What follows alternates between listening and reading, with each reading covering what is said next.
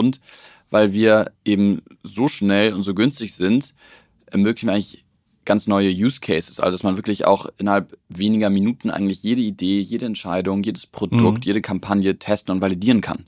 Mhm. Das war vormals gar nicht möglich. Also manchmal, wenn mich jemand fragt, äh, was macht ihr, macht ihr Marktforschung, manchmal denke ich so, nee, eigentlich machen wir eher New Work, weil wir können wirklich, wir verändern wirklich, wie Unternehmen arbeiten, ja, wie sie Entscheidungen treffen und eliminieren im Prinzip das Risiko von Fehlentscheidungen durch unsere Lösung.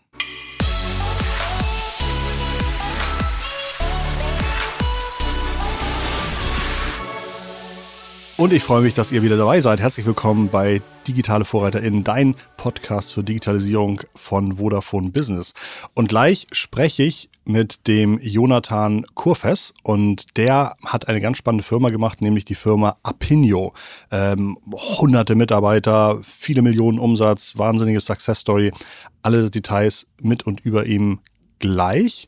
Vorher wollte ich euch kurz darauf hinweisen, dass wir für die nächsten Wochen mal wieder zwei Podcasts die Woche veröffentlichen, nämlich Vodafone macht ihre sogenannte Elevation Business Lounge 2022, eine Tour durch sechs unterschiedliche Standorte in Deutschland, Köln, Hamburg, Berlin, München, Stuttgart. Und auf dieser Tour werden spannende Inhalte aus allen relevanten Themen wie Fachkräftemangel, New Work, Green Business, äh, Cyber Security oder Energie angesprochen.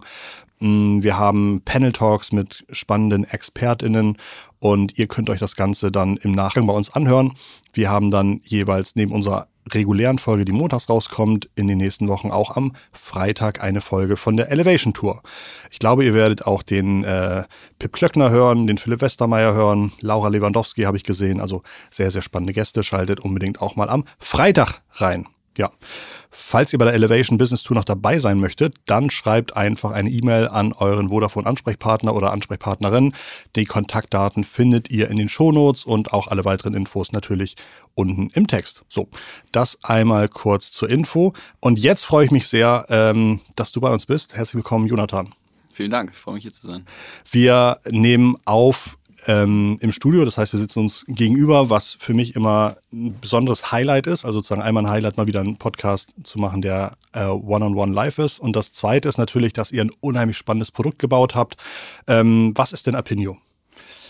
Ähm, was ist Apinio? Ähm, bei Apinio haben wir eigentlich zwei Seiten im Prinzip. Also was wir für die Unternehmen machen, wir machen Marktforschung in Echtzeit und ermöglichen äh, den Unternehmen innerhalb weniger Minuten jede beliebige Zielgruppe zu befragen. Also Marktforschung 3.0, wenn man so will.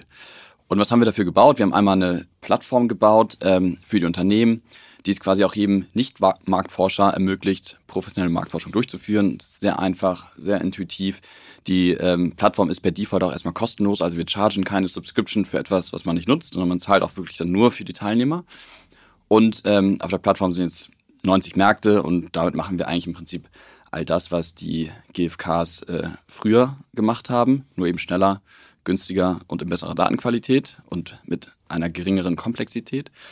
Und äh, auf der anderen Seite haben wir ähm, ein, ein, ein Opinion Network gebaut, also ein, in der Marktforschung nennt man das äh, Panel, ähm, ähm, worüber die Konsumenten und die Teilnehmenden eben äh, diese Umfragen beantworten. Und das Besondere ähm, an, dieser, an dieser App ist, dass wir es geschafft haben, die Leute intrinsisch für Marktforschung zu, äh, zu motivieren. Das heißt, ähm, dass die es nicht wegen des Geldes machen. Weil wenn man sich jetzt das, die traditionelle Marktforschung oder das traditionelle Online-Panel-Business äh, an, anschaut, dann ist es so, dass die Leute, und das weiß ja auch jeder, jeder, der mal an einer Marktforschung teilgenommen hat, weiß, dass es nervt, es bringt keinen Spaß und die Leute machen es eigentlich nur aus einem Grund, nämlich um Geld zu verdienen. So entsprechend ist das Antwortverhalten auch so, dass die Leute so antworten, wie sie denken, wie sie am, wie sie am meisten Kohle bekommen. Also wenn du gefragt wirst, besitzt du äh, fünf SUVs, sagst du ja, weil du vermutest eine Automotive-Umfrage dahinter. Ja? Mhm. So funktioniert das Panel-Business aktuell oder bis, bis wir Pinio gegründet haben. Und was wir eben gemacht haben, ist, wir haben eher gesagt, okay, wir ähm, folgen der Hypothese, dass Menschen grundsätzlich gerne ihre Meinung teilen. Mhm. Ähm, egal, ob sie gefragt werden oder nicht, egal, ob man es hören will oder nicht, das ist eigentlich, liegt in, der, liegt in der Natur des Menschen. Und wir ähm, nutzen dieses Phänomen, um daraus ein soziales Netzwerk für Meinung zu bauen, was wir dann mit Marktforschung monetarisieren. Mhm. Das heißt, wir generieren und sammeln jeden Tag Millionen von Antworten ähm, und die User können eben neben diese Abgabe von einfach Antworten eben auch an richtig professionellen Marktforschungsumfragen teilnehmen. Und dadurch, dass sie aber so viel Spaß daran haben, können wir eben dann so Marktforschung in einem viel äh, äh, können wir Marktforschung viel schneller und viel kostengünstiger und eben auch eine bessere Datenqualität anbieten. Du hast die Firma, glaube ich, 2014 gegründet. Äh, du siehst jetzt noch so aus, als wärst du irgendwie südlich der 30. Das heißt, du bist ja relativ früh drauf gekommen auf das Thema. Ich glaube, von dir stammt auch der Satz, irgendwie Marktforschung ist broken. Was war dir damals aufgefallen, wo du sagtest, so, das kann doch nicht wahr sein, dass so Marktforschung funktioniert? Was waren so typische Signale, an denen du erkannt hast, dass äh, das, das, das kann nicht das Optimum sein? Ähm, ja, ich bin übrigens leider nicht mehr südlich der 30, aber ich war gerade beim Friseur und danach sehe ich immer aus wie ein Zwölfjähriger, das stimmt schon. das, äh, ähm, ich. ich. bin leider schon etwas äh, knapp drüber. Mhm. Ähm, genau, recht früh gegründet, damals ähm, ja mit ungefähr 23, mhm. auch aus dem Problem heraus. Ich war jetzt nicht derjenige, der gesagt hat, ich will unbedingt in die Marktforschung gehen, sondern war eher äh, auf dem Weg dahin, mich in Richtung Marketing. Das sagen, glaube ich, die meisten. Ja, genau, also war eher auf dem Weg, ähm, ja, sofern man das überhaupt sagen kann, ähm, mich auf Marktforschung, äh, auf, auf Marketing zu spezialisieren. Kommst du von irgendeiner Elite-Uni? Äh, nö, hier Hamburg, HSBA. Also ist okay, also ist, ist, ein, duales, ist ein duales Studium, ich ja. fand das sehr, sehr gut, aber ja. ähm, ob das jetzt Elite ist oder nicht, ja. sei mal dahingestellt. Äh, hab mit, mit dem mhm. Begriff auch immer meine Schwierigkeiten. Ja. Ähm, und genau, da habe ich ähm, ja im Marketing sitzend im Prinzip die ganze Zeit Marketing für ein Produkt gemacht, für das ich gar nicht Zielgruppe war und dachte, okay, ich müsste jetzt eigentlich ne, kon konsequent äh, meine Konsumenten oder zumindest meine Zielgruppe mal befragen und mal testen und mal ein paar Entscheidungen validieren. Und ähm, das war aber so, dass die Marktforschung, ähm, die wir hatten, das gar nicht leisten konnte. Ja, also wenn ich im also ich im Marketing sitzen, musste dann erstmal zur internen Marktforschung ja, ja. rennen. So, die sind dann zu den Instituten gegangen, mit denen sie irgendwelche Rahmenverträge ja. hatten. Diese Institute sind dann wiederum zu den sogenannten Panel-Providern gegangen, ja. die halt E-Mail-Adressen im Prinzip haben, wo sie dann versuchen, ähm, ähm, die jeweilige Zielgruppe zu erreichen. Ja? Und dieser ganze Prozess hat einfach Wochen oder Monate gedauert. Das, das hört sich, weil ja so, also das hört sich so ein bisschen an wie irgendwie wenn ich Kokain von der Plantage kaufe, ist es billig. Wenn es im Hamburger Hafen ankommt, ist es irgendwie 50 Mal so teuer. Und ich glaube, bei Meinungsforschung ist es so ähnlich. Ne? Also da gibt es so viele Zwischenhändler, die äh, dann irgendwie die ursprüngliche Idee noch verfälschen, die dann versuchen, irgendwelche wissenschaftlichen Methoden rüberzuklatschen, die vielleicht gar nicht besonders hilfreich sind. Aber äh, so kenne ich das auch. Also es hat viele Wochen gedauert. Es ist irgendwie durch. Genau, viele Wochen gedauert. Es war, äh, es war unverhältnismäßig teuer, weil ja. natürlich durch die ganzen Intermediaries ähm, ähm, ja, jeder was irgendwie vom Kuchen abhaben will und es war einfach unnötig äh, komplex. Jetzt nicht, was die Methodik angeht. Ne? Also mhm. wir bei Pinio machen all das und glaube ich noch ähm, deutlich äh, komplexere ähm, ähm, Umfragen und Analysen als die meisten Institute. Aber dieser Komplexitätsgrad, der durch eben durch die ganzen unterschiedlichen, sag ich mal, äh, ja, Stakeholder, Institut, Panel-Provider, mhm. ähm, ähm, ähm, ja, hervorgerufen wird, das kann man einfach lösen, indem man mhm. einfach end-to-end -end diesen ganzen Prozess erstmal ownt und zum großen Grad eben automatisiert. Woran wahrscheinlich bestehende Businesses überhaupt kein Interesse haben, weil es einfach ganz, ganz viele Rollen und Funktionen irgendwie obsolet machen würde dazwischen. Ne? Genau, also ich meine, wir arbeiten ja sehr viel mit den Marktforschern ja. zusammen. Ne? Und viele Marktforscher sagen ja auch, okay, jetzt haben wir, ähm, jetzt äh, implementieren wir Opinio bei uns und wir haben damit einfach die Möglichkeit, ähm, mehr Marktforschung zum gleichen Preis oder zum geringeren Preis zu machen und den ganzen unterschiedlichen Bereichen auch nochmal viel stärker zu helfen, also die zu empowern, irgendwie datenbasierter und konzentrierter zu arbeiten. Also da sehen wir eigentlich die Marktforscher ähm, eher als ähm, unsere, unsere Ambassadoren, mhm.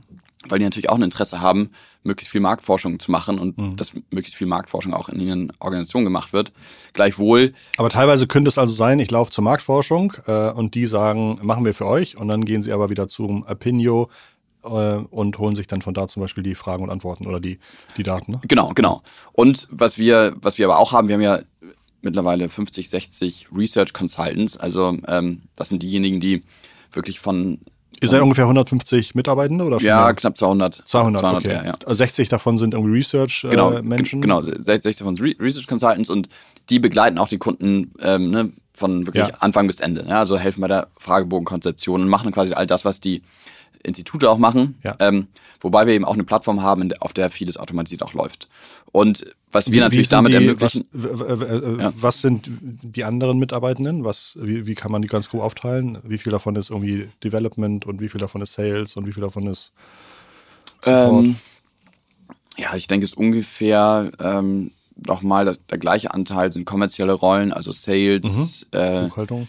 BD, Abrechnung? ähm, also Business Development, Pre-Sales, ähm, Customer Success. Dann haben wir nochmal vielleicht so ja, 10, 20 im Marketing. Ähm, und dann Supporting Functions wie HR, äh, Finance und so on and so forth. Ähm, ja, das so ein bisschen das, das, das würde ich sagen, so ein bisschen die grobe Einteilung. Aber nochmal, zu den 60 ähm, Research äh, Consultants, die sind eben dann diejenigen, die auch es Unternehmen ermöglichen, Marktforschung auch ein Stück weit zu dezentralisieren. Ja, also du musst jetzt kein Marktforscher, keine interne Marktforschung mehr unbedingt haben, um Marktforschung zu machen, sondern es sind quasi Remote Consultants, die dann einfach ähm, ja, äh, on demand zur Verfügung stehen, ähm, die die ganzen Studien machen. Und dann haben wir eben die Plattform und das Panel, um das eben sehr schnell und sehr effizient zu gewährleisten. Ich glaube, ihr seid in vielen Märkten unterwegs. Bleiben wir mal einmal kurz beim deutschen Markt. Kannst du ungefähr sagen, wie groß der Jahresumsatz in der Marktforschung in Deutschland ist? Der Jahresumsatz in Deutschland, also weltweit sind es ungefähr 50 Milliarden. In, 50? Ja. Okay. In, mhm. in, ähm, in Deutschland sind es so irgendwas zwischen zwei und drei. Mhm. Ähm, wobei wir ja sagen mit Opinio, dass wir eigentlich die Marktforschung neu definieren. Ja, also wir, dadurch, dass wir im Prinzip die ersten sind, die in der Marktforschung den Faktor ähm, fehlende Geschwindigkeit und zu gewissen Teilen eben auch den Faktor Kosten aus der Marktforschung eliminiert haben, ähm, können wir Marktforschung ganz neu definieren, weil es erstmal natürlich den ganzen kleinen und mittelständischen Unternehmen erstmals ermöglichen, die sich vormals einfach gar keine Marktforschung leisten konnten. In Organisa Organisationen, ja, nehmen wir die Marktforschung, wie eben schon erwähnt, eigentlich ähm, ja, aus den Händen der Marktforschern und ermöglichen jedem im Unternehmen wirklich zum Marktforscher zu werden. Und weil wir eben so schnell und so günstig sind, ermöglichen wir eigentlich ganz neue Use Cases. Also dass man wirklich auch innerhalb weniger Minuten eigentlich jede Idee, jede Entscheidung, jedes Produkt, jede Kampagne testen und validieren kann. Das war vormals gar nicht möglich. Also manchmal, wenn mich jemand fragt, äh, was macht ihr, macht ihr Marktforschung, manchmal denke ich so, nee, eigentlich machen wir eher New Work, weil wir können wirklich, wir verändern wirklich, wie Unternehmen arbeiten, ja, wie sie Entscheidungen treffen und eliminieren im Prinzip das Risiko von Fehlentscheidungen durch unsere Lösung. Wenn man jetzt sagt, irgendwie zwei bis drei Milliarden Umsatz in Deutschland für die Marktforschung, kommen vielleicht, keine Ahnung, weiß nicht, ob ihr Umsätze kommuniziert, würde ich jetzt sagen, irgendwie so drei Prozent oder so, es kommen bei euch an, 97 Prozent vielleicht leider noch nicht. Ähm, bei all den Vorteilen, die du gerade aufgezählt hast, ähm, die ja wirklich unfassbar gut sind, das ist ja nicht nur einfach Marktforschung mal zwei, sondern mal zehn. Ähm, wie kommt es, dass noch so viele Unternehmen noch nicht auf den Zug aufgesprungen sind? Also warum, warum habt ihr noch nicht 50 Prozent Anteil am, an der deutschen Marktforschung? Das ist eine gute Frage. Ich glaube, es, ne, wir wachsen ja sehr, sehr stark, ähm, auch rein organisch. Ich glaube, zwei- äh, 2020 habt ihr den Umsatz vervierfacht, ne? Ja, knapp, knapp, knapp, knapp. Also ähm, ich, 2020 ist jetzt auch schon zwei Jahre her, das müsste ich jetzt nochmal nachschlagen, wie viel das dann genau war. Aber wir wachsen schon sehr, sehr stark. Ähm, also immer äh, weit über 100 Prozent jedes Jahr und das eben auch rein organisch, also aus dem operativen Cashflow, ohne jetzt äh, Investoren ähm, an Bord zu haben. Und auch komparativ ähm, zu anderen Playern im Markt wach- wachsen wir deutlich schneller, die auch viel mehr Funding haben als wir. Ähm, und ja, warum sind wir noch nicht bei den, warum haben wir noch nicht 50 Prozent von den zwei Milliarden? Das ist eine sehr gute Frage. Ich glaube, die Zeit spielt da mit uns. Ähm, am Ende des Tages ist natürlich bei vielen Unternehmen Marktforschung auch noch so eine gewisse Legacy. Ja, die machen seit 20, 30 Jahren mit dem gleichen Provider Marktforscher, äh, Marktforschung. Ja. Und da kommen wir langsam ran ähm, und ne, bekommen immer mehr von dem Budget und ähm, es ist, dauert aber ein bisschen Zeit. Ja, Zumal auch ähm, man sich auch diese ähm, Credibility und den Trust auch erstmal wirklich aufbauen muss durch die ersten Projekte, ähm, weil Marktforschung ja immer noch eine wissenschaftliche Dienstleistung ist. Aber ich bin da sehr, sehr zuversichtlich, weil wir haben wirklich einen NPS, also Net Promoter Score bei Pinio von, glaube ich, aktuell 89. Also unsere Kunden sind eigentlich, oder unsere sehr, sehr zufriedenen Kunden äh, sind eigentlich unsere Growth Engine, wenn man so will, weil Geld ist es nicht. Es sind eigentlich wirklich zufriedene Kunden, die uns immer weiterempfehlen, auch intern und quasi dadurch auch so zu Opinion Ambassadoren werden.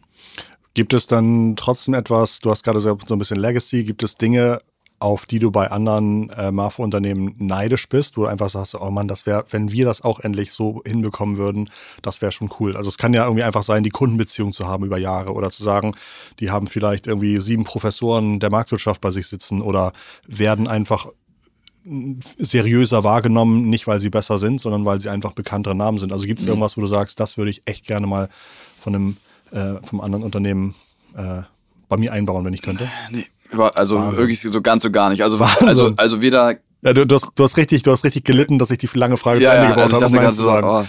Oh. ähm, nee, also weder weder was die Brand angeht, mhm. noch was den kommerziellen Erfolg angeht, noch was den kulturellen Erfolg geht, angeht. Also weder was Wahnsinn. Produkt angeht, also, also wirklich nada, ja. ähm, muss ich wirklich sagen.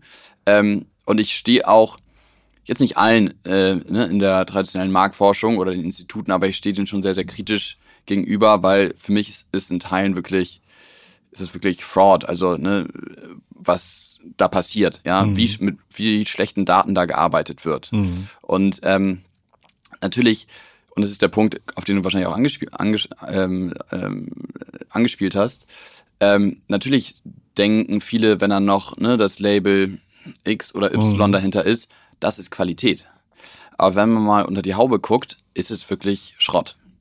Und ähm, da muss man natürlich auch den Markt erstmal so ein bisschen educaten und sich auch dieses Vertrauen erarbeiten, was wir jeden Tag tun, indem wir wirklich sagen, ne, indem wir viele Projekte machen und auch Kunden sagen, pass auf, probiert Opinio erstmal aus, arbeitet mit unseren Research Consultants und wir zeigen euch, dass wir eben ähm, das Wertversprechen viel besser erfüllen können als jedes andere Institut, auch das vermeintlich bekanntere Institut.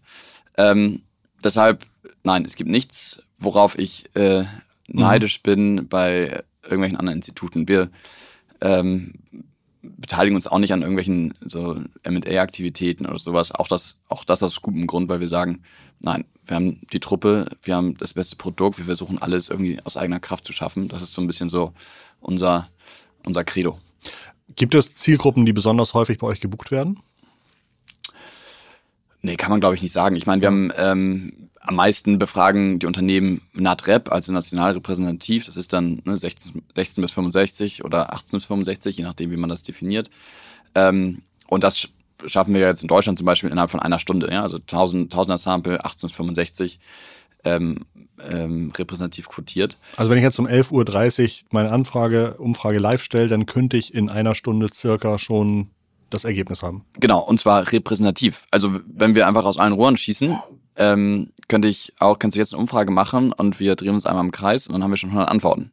Ja, aber wenn man wirklich sagt, okay, wir wollen es repräsentativ haben, also ja. wirklich repräsentativ auf die Grundgesamtheit von Deutschland, dann dauert das ungefähr eine Stunde, weil da muss man natürlich entsprechend quotieren nach Alter, Geschlecht, Region, ja. ähm, Bildungsstatus, ähm, äh, Einkommen und sowas und das dauert dann ungefähr eine Stunde. Was kostet so eine NAT-Rap? Ähm, ungefähr 3000 Euro ja. bei 1000 Teilnehmern. Ja. Und ähm, warte mal, jetzt hattest du eben noch was gefragt, worauf ich noch eingehe. Achso, die Zielgruppe. Welches ist die, welches ist die häufigste Zielgruppe? Genau, also das ist wahrscheinlich die häufigste Zielgruppe. Ähm, am Ende machen wir ja Marktforschung für eigentlich alle Industrien, die in irgendeiner Form ähm, ja ein Consumer Business haben. Ja, sei es Banken, Retail, alle FMCG-Brands, alle Beratungen, alle Agenturen, Automotive, äh, whatever. Ja, also mhm. es ist wirklich ähm, across the board. Ähm, da kommt es immer sehr, sehr stark darauf an, ne, welche Zielgruppe jetzt gerade gefragt ist. Also der eine will VW-Fahrer befragen und der nächste will äh, Fritz Cola äh, Konsumenten fragen. Also es ist sehr divers. Wir haben ja die Möglichkeit, dadurch, dass unsere User jeden Tag Millionen von Fragen beantworten, haben wir sehr, sehr komplexe ähm, Konsumentenprofile, mhm. Nach denen wir dann eben targeten können. Das mhm. heißt, wir können Unternehmen wirklich das heißt, jede, jede, beliebige Zielgruppe Jede Abfrage, die ich in der Vergangenheit beantwortet habe, hilft dabei, mein Profil weiter zu vervollständigen, sodass ich in der Zukunft wieder in Frage komme, äh, aufgrund von Antworten, die ich in der Vergangenheit gegeben habe. Ja, beziehungsweise es ist getrennt in der App. Also okay. es gibt einmal die Marktforschungsumfragen, ja. ähm, ne, das sind dann 20, 30, 40, 50 Fragen hintereinander. Ähm, da die Ergebnisse sind Eigentum unserer mhm. Kunden. Mhm. Ähm, damit machen wir nichts. Mhm. Die nutzen wir auch nicht zum Profilen. Aber es gibt in der App auch die Möglichkeit, einfach so Fragen zu beantworten und sich zu mhm. vergleichen. So, es ist so ein bisschen. Ne, genau, bisschen ich, ich, kann eine Frage abgeben und dann sehe ich gleich eine Antwort und kann mich genau. so im, im, genau und damit das macht den Leuten auch viel Spaß. Ne? Genau und darüber screenen wir oder ja. äh, profilen wir die Nutzer und das ist eben auch ein weiterer Faktor für eine besonders gute Datenqualität, weil wir dieser Screening-Prozess quasi entkoppelt ist von der eigenen Umfrage. Mhm. Also die User können nicht, ähm, ähm, können nicht die Brücke mhm. bauen, dass sie sagen, okay, wenn ich jetzt hier diese mhm. Frage so beantworte, bekomme ich wahrscheinlich eine Survey. Mhm. Sonst einfach losgelöst voneinander. Mhm. Und dadurch deutlich subtiler und dadurch haben wir eben, ähm, äh, können wir eben sicher sein, dass die Leute nicht irgendwas antworten, um dann eine Survey zu bekommen. Du hast gerade eben auch gesagt, ihr habt einen kulturellen Vorteil. Ich glaube, zum einen können die äh, Nutzen in eurer App irgendwie Punkte sammeln und diese Punkte können sie irgendwie einlösen, aber sie können sie auch für ähm, ähm Social Campaigns irgendwie spenden. Ich glaube, pro Kundenumfrage, die ihr schaltet, pflanzt ihr irgendwie einen Baum oder sowas. Also ihr macht da irgendwie auch ganz viel, um nicht nur zu sagen, ähm, ja, um, um so eine gewisse Opinio-Culture zu, zu, etablieren. Natürlich, irgendwie habe ich auch gelesen, dass ihr unbegrenzt viel Urlaub anbietet. Also wenn jemand sagt, er kann sich das leisten, noch irgendwie eine Woche frei zu machen, soll er das machen. Und man darf, glaube ich, europaweit im Homeoffice arbeiten, irgendwie sowas. Ne? Mhm. Das, ähm, sind ja teilweise auch Sachen, vor denen irgendwie viele Menschen und viele Chefs und Gründer und so weiter tierisch Angst haben. Ähm, bei wie vielen Leuten ist dir diese Culture schon auf die Füße gefallen? Ja, also am Ende des Tages muss man, glaube ich, immer so seinen eigenen Prinzipien so ein bisschen treu bleiben. Mhm. Ähm, klar ist es eine Gefahr, wenn man ähm, ein hohes Maß an Flexibilität irgendwie ermöglicht. Ja, und das basiert natürlich auf einem Grundvertrauen in die Organisation. Und dieses Vertrauen ist nur gegeben, wenn man ähm, davon ausgeht, dass erstmal jeder mit einem hohen Level an Ownership und Commitment und auch diesem unternehmerischen Mindset irgendwie bei Pinio arbeitet, sich in gewisser Weise, ich sage immer, als Mini-CEO auch sieht und auch als Mitunternehmer, weil wir wollen ja alle das Gleiche, wir wollen irgendwie Spaß an Arbeit haben, wir wollen erfolgreich sein und wollen eine Organisation aufbauen, in der wir uns wohlfühlen. So, und da ähm, appellieren wir auch immer an ein sehr hohes Maß an Selbstverantwortung. Mhm. Ja, und es ist ein bisschen konträr zu dem, was wie vielleicht viele Corporates äh, ticken, dass da eher wirklich diese Arbeitnehmer-Arbeitgeber äh, Rolle sehr manifestiert ist. Wir sagen eher, wir sind alle, wir sind alle im gleichen Boot. Wichtig ist, glaube ich, einfach, dass wir bei Pinio einfach eine Kultur aufbauen, in der wir uns alle gewissen ähm, ähm, Werten und ähm, gewissen Regeln unterwerfen, ähm, nachdem wir natürlich auch hiren und recruiten und die wirklich auch Leute zu Pinio holt, die einfach auch diese Selbstverantwortung ja. irgendwie auch leben, ja.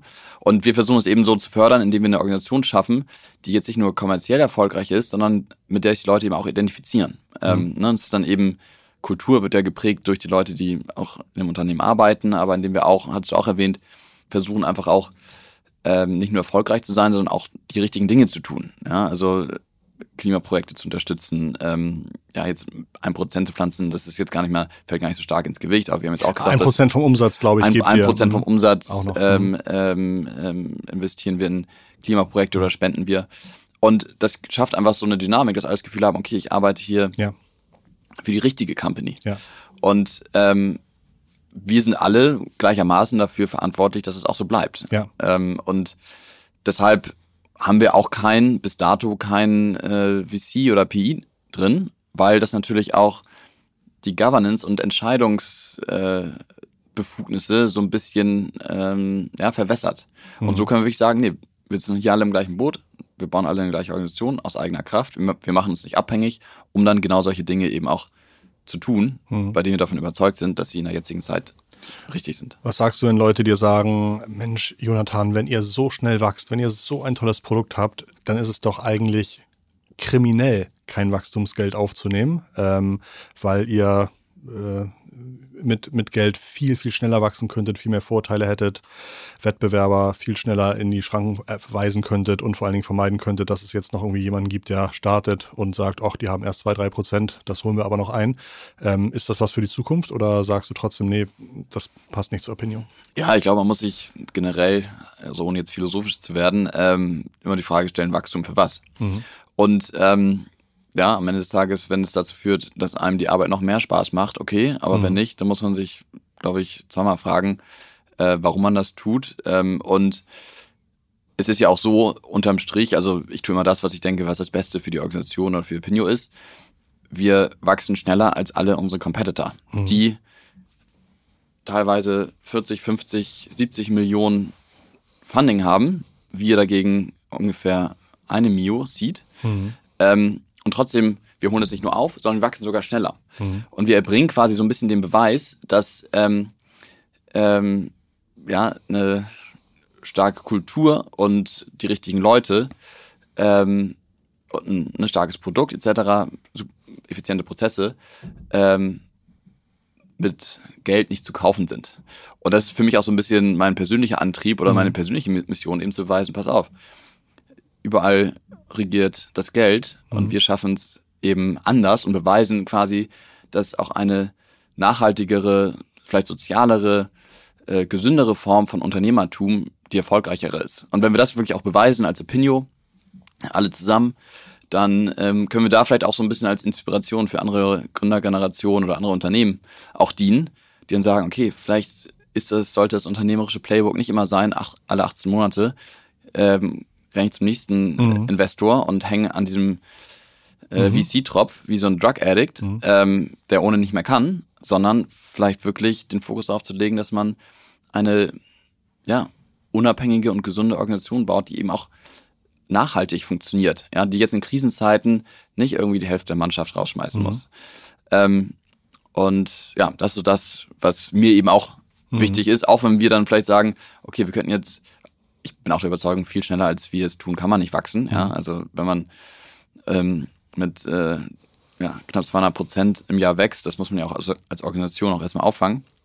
Viel mehr ist dann auch nicht gesund, ansonsten besteht die Gefahr auch, dass man aus der Kurve fliegt. Und dann denke ich, okay, also. Ähm, Aber es ist ja eine super bemerkenswerte Einstellung, irgendwie zu sagen, ähm, ähm, die eine, die eine Frage, die gesagt hat, Wachstum um welchen Zweck, wofür? Also beziehungsweise äh, um welchen Genau, welchen also das finde ich auf jeden Fall sehr bemerkenswert und sehr cool und ich finde das äh, irgendwie auch sehr vorbildlich, weil es, glaube ich, äh, am Markt einfach zu viele Menschen gibt, die sich diese Frage gar nicht stellen, sondern die irgendwie, äh, für die das ganz normal ist, dass man irgendwie erstmal viel Geld verbrennen muss, um Wachstum zu bekommen, um irgendwie Wettbewerber rauszudrücken und äh, ähm, irgendwann aber die meisten dieser Unternehmen auf jeden Fall in Probleme kommen und deswegen natürlich auch nur irgendwie eins von zehn gefundeten Unternehmen irgendwie nach zehn Jahren noch am Markt ist oder so. Äh, und sich da diese, diesem Thema ganz bewusst zu stellen und ganz bewusst zu äh, navigieren, finde ich äh, ja. super angenehm. Spannend. Ja, also man muss ja, ich meine, wir reden alle über Nachhaltigkeit, hm. aber so wie wir Unternehmen aufbauen oder es uns beigebracht wird, hm. Unternehmen aufzubauen, ist ja null nachhaltig. Ja, hm. ist die ganze Zeit auf Pump. Ja, hm. ist ein bisschen dieses turbokapitalistische Prinzip was da äh, greift. Und dann denke ich mal so, okay, wir als Unternehmer haben da auch eine Verantwortung und, ähm, und don't get me wrong, also wir haben immer noch den Anspruch, dass wir sagen, ja, ja, wir, wir, wollen die erfolgreichste Firma der Welt, der, der, der, Welt werden. Ne? Ja. Also deshalb ähm, wachsen wir auch so stark, aber wir wollen es ähm, richtig machen. Ja. So, also es ist gar nicht mehr so nur so wichtig, so ne, was wir tun, sondern eben vor allem auch wie. Das ist wahrscheinlich das, was mir auch äh, fast wichtiger ist. Ja. Mir war vorhin aufgefallen, als du irgendwie das Thema nationale, national repräsentative Umfrage sagtest, ich lese immer wieder in den Tageszeitungen oder im Fernsehen oder so, ähm, äh, die Deutschen haben Angst vor Stromausfällen, was auch immer. Und dann steht dann immer drin, wie das Institut rausgefunden hat. Macht ihr sowas auch? So, ähm, so Politumfragen. Ja, oder dass man irgendwie, also im Grunde glaube ich, würden sich ja jeder Verlag die Hände danach lecken, wenn ihr tagesaktuell irgendwie tausend Leute befragen mhm. könntet. Ja, das, das machen wir auch teilweise. Ähm, wir sind auch gerade dabei, ich meine, wir sind mit der Marktforschung so ein bisschen gestartet, ja. weil das natürlich, das ist das, was ne, die Gehälter zahlt und mhm. auch den, den, den, Umsatz macht, aber ähm, und haben jetzt erstmal quasi die Marktforschung, wenn man so will, gelöst mhm. und versuchen da die beste Lösung für, für die Unternehmen zu bauen. Aber dass wir jetzt auch schauen, wie wir Opinio anderen Stakeholder-Gruppen zur Verfügung stellen können. Ne? Sagt es Medien, mhm. um wirklich ähm, um den Zugriff auf Opinio zu geben. Vielleicht und auch als PR-Maßnahme ist natürlich. Ja, und, und vielleicht auch sogar, sogar ne, fast kostenlos, ja. dass, dass wir einfach dafür sorgen, dass auch ja, Diskussionen in Medien ähm, oder Beiträge in den Medien faktenbasierter mhm. werden und nicht mehr so von subjektiven Meinungen geprägt sind. Ähm, ja, das ist auf jeden Fall eine Stakeholder-Gruppe, NGOs, ne, dass man denen ermöglicht, irgendwie Opinion noch stärker zu nutzen, damit wir mit unseren mhm. Daten und Insights helfen, nochmal eine höhere Awareness für, für deren Probleme irgendwie ähm, zu schaffen. Ich kann mir gut vorstellen, dass sowas, Politiker, ja. ja genau, dass sowas ganz schnell auch helfen kann, diese äh, äh, Legacy abzukürzen, dass man auf einmal doch noch irgendwie als ganz, ganz, ganz zuverlässiger, relevanter, vertrauensvoller Player aufge, äh, äh, aufgefasst wird am Markt. Äh, kennst du die Webseite either.io? Nö. Das ist äh, eine Webseite, die hatte ich irgendwie vor Jahren mal gefunden, wo dann irgendwie da kann ich irgendwie zwei Stunden Zeit verbringen und mir werden Fragen gestellt. Ich kann mal sagen, Antwort A oder Antwort B. Und dann sehe ich genau danach irgendwie, wir haben irgendwie von 200.000 Leute, die das beantwortet haben, haben 80 Prozent das gesagt oder das. Ich habe das dann damals immer so genutzt, um Unternehmen zu zeigen, wie relevant vielleicht irgendwie Google ist oder wie relevant irgendwie YouTube ist, wo mir gefragt wurde, würdest du lieber heute für immer auf YouTube verzichten oder für immer auf Facebook verzichten? Und dann würden irgendwie 90 Prozent auf Facebook verzichten und nur 10 Prozent würden auf YouTube verzichten und irgendwie zwei Millionen Stimmen schon auf, auf diese Frage. Äh, das fand ich auf jeden Fall super spannend und ähm, erinnerte mich so ein ganz kleines bisschen an das, was ihr in der App gebaut habt und wollte deswegen auch fragen, weil diese Webseite einen mega Traffic habt, hat, ob ihr auch sowas, äh, auch solche Angebote plant oder schon habt oder sowas, äh, aber anscheinend dann noch nicht. Ja, also wir haben ja dieses, äh, ne, dieses, man vergleicht sich bei so ne, A-B-Fragen, mhm. das haben wir, haben wir ja in der App. Also mhm. so, das, so funktioniert die App auch so screenen wir auch die, die Nutzer. Es hat wahrscheinlich für euch wenig Sinn, das anonym zu machen, ne? Also ihr wollt immer wissen, wer. Ja, es, also wir haben ja in der App schon eine gewisse Anonymität. Wir sagen zwar, wir sind okay. ein Netzwerk, aber wir sind nicht ein soziales Netzwerk in der Form, dass ähm, die Leute sich quasi präsentieren, ja. ja. sondern es geht wirklich um Meinung. Deshalb ja. wollen wir ja auch die App ähm, so ein bisschen daran aufbauen, dass wir wirklich so eine, ja, Source of Truth sind, ja. nicht nur für Unternehmen, sondern ne, für Medien, Politiker, ähm, aber auch für eigentlich jeden einzelnen Menschen. Ne? Also die Leute sollen irgendwann, ne, denken sie, wenn sie an Suche denken, denken sie an Google, ja, mhm. und wenn sie an äh, Feedback oder Meinung denken, dann sollen sie an Opinion denken. Und dann mhm. einfach kurz raufgehen, kurz Leute befragen. Die User können ja auch selbst ähm, innerhalb von Minuten kostenlos mhm. auch Leute befragen. Ja? Also es ist wirklich dieser Community-Gedanke. Ähm, das ist eigentlich das Ziel. Statista hat ja eine riesen Reichweite über Google, weil die einfach zu ganz, ganz vielen typischen Umfragen irgendwie oder ganz vielen Datenanfragen irgendwie ganz, ganz toll ranken. Ich könnte mir vorstellen, dass ihr da auch noch eine Wahnsinns-Opportunity vor euch habt, indem ihr viele von diesen Umfragedaten irgendwie teilweise indexierbar macht, auf der Webseite spielt oder sowas. Ja. Also ich glaube, das ist echt noch, da kann noch richtig was vor euch liegen. Gibt es in der Marfo oder gibt es in einem Umfragebusiness typische Jahreszeiten? Also weiß man irgendwie im ersten Quartal passiert nie was, aber vor Weihnachten geht es mega hoch oder umgekehrt? Gibt es da so eine Art Valentinstag der Marfo? Ja, du hast es schon äh, ziemlich genau, okay. äh, ziemlich genau beschrieben. Ist tatsächlich so. Also Q1 ist wahrscheinlich äh, ähm, ja historisch immer so ein bisschen das eher schwächere Quartal. Mhm. März wiederum immer recht stark, aber ähm, ja Q1 trotzdem nicht nicht besonders stark und Q4 da machen wir schon so 40 Prozent knapp des Jahresumsatzes. Ja. Welche Fehler machen Unternehmen deiner Meinung nach oft, wenn sie Umfragen designen? Da müssen wir jetzt mal Research Consultants fragen, die wissen das deutlich besser als ich. Ich bin ja mhm. ähm, nur ein, selbst nur ein passabler Marktforscher, mhm. wenn überhaupt. Ähm, deshalb weiß ich jetzt gar nicht, äh, welche, welche Fehler die jetzt am meisten mhm. machen. Ich glaube, ähm, da haben wir dann, ja, wie gesagt, die Research Consultants, die dann wirklich nochmal stärker versuchen, mhm. die Fragestellung zu verstehen. Ja, also häufig bekommen wir sicherlich auch äh, Surveys, die vielleicht auch okay aussehen, aber wenn man dann mit dem Kunden spricht, und da sind ja unsere, unsere Consultants dann auch dafür da, merkt man, okay, die Fragestellung dahinter ist eigentlich eine ganz andere, beziehungsweise man muss einem an das Thema ganz anders herangehen. Dann helfen die natürlich auch bei der, bei der Fragebogenkonzeption. Und da gibt es natürlich so ein paar handwerkliche Fehler, die man nicht machen darf, Suggestivfragen zu stellen mhm. oder in den Antwortmöglichkeiten einfach gewisse Antworten nicht anzubieten, was dann auch mhm. das Ergebnis wieder verfälschen kann. Ähm, ja. Bei dem ganzen Know-how, das ihr so sammelt und dem ganzen Wissen, was ihr in euren Datenbanken habt, macht es da nicht noch Sinn, so eine Art Opinio Consulting Group zu gründen, die irgendwie für 10.000 Euro Tagessatz äh, Unternehmen berät im äh, R&D, Produkt, äh, Produktfindung oder sowas? Also wird das immer an euch herangetragen, dass ja, wir, wir, machen das, also wir machen viel Workshops mit, mhm. unseren, mit unseren Kunden ähm, und zeigen denen auch quasi, wie man mit Marktforschung in Echtzeit mhm. wirklich mhm. Ganz anders arbeiten kann. Also Marktforschung in alle oder Kunden, Konsumenten mit in eigentlich alle Entscheidungs- und Entwicklungsprozesse auch integrieren kann. Mhm. Ja, also das machen wir auch und das machen wir auch zum, zum Teil tatsächlich äh, ähm, kostenlos, wenn die sich, wenn wir wirklich deren strategischer Marktforschungspartner sind, dann setzen wir uns wirklich mit unseren Kunden hin und bauen mit denen eine Marktforschungsstrategie, mhm. äh, was wir glauben, was das Unternehmen eben auf sichere Beine stellt. Ja, also das, das machen wir schon. Also da haben wir wirklich ja neben unseren Research Consultants ähm, auch ähm, ein sehr starkes Customer Success Team, die so ein bisschen die strategische Beratung übernehmen. Mhm. Ähm, Aber bisher noch nicht als Profit Center, sondern eher als Enabler, um mit eurer Plattform zu arbeiten wahrscheinlich. Ne? Genau, genau. Mhm. Und so, so sehen wir uns auch. Also wir wollen ja, unsere Philosophie ist ja wirklich, und wir versuchen jeden zum Marktforscher zu machen und jeden, jedem Mhm. Marktforschung zu ermöglichen. Ne? Deshalb haben wir auch gesagt, die Plattform ist erstmal äh, per se kostenlos. Können wir natürlich auch, wie alle anderen, Mhm. Einfach äh, eine Subscription äh, dran, dran klemmen, würden auch alle zahlen. Aber am Ende wollen wir, ja, es ist so ein bisschen unsere Grundphilosophie, ähm, es jedem ermöglichen. Also wirklich die All-in-One-Plattform für Marktforschung werden, wo sowohl ähm, der, äh, ja, die kleine Fünf-Mann-Agentur die Marktforschung macht, aber eben auch ähm, das, äh, ja, die, die großen Multinationals. Und ähm, so far so good. Also funktioniert. Ähm, wir machen sowohl für die kleine Fünf-Mann-Agentur oder Fünf-Frau-Agentur ähm, die Marktforschung, aber eben auch für die ganz großen äh, äh, Konglomerate.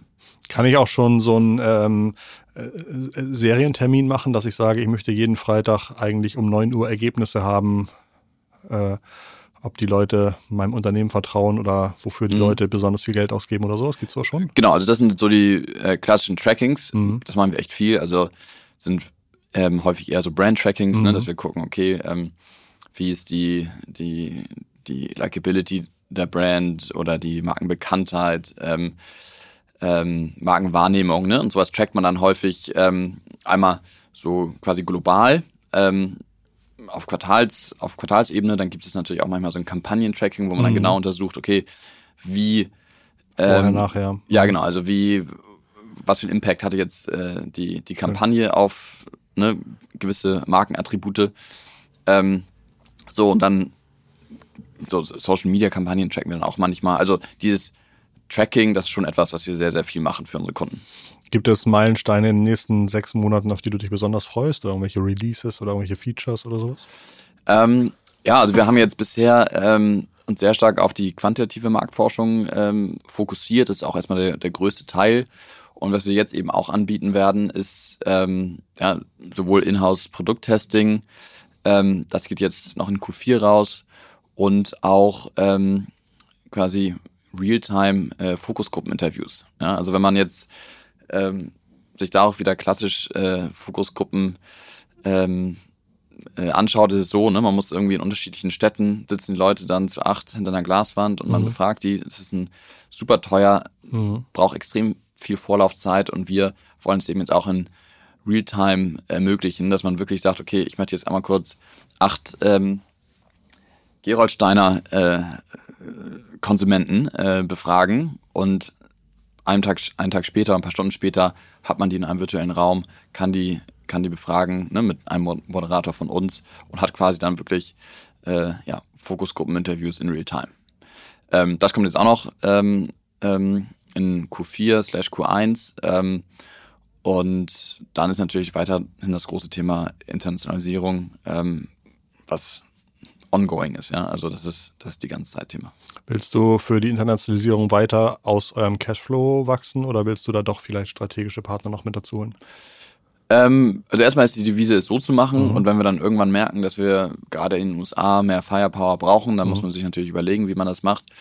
Ähm, ich, ich finde oder ich bin, bin, bin der Meinung, dass eben so der Grundsatz, dass man nur so viel ausgeben kann, wie man irgendwie auch einnimmt, einmal ein sehr guter ist, ja. Also meine Mutter hat auch schon immer gedacht, so, mach alles, nur keine Schulden.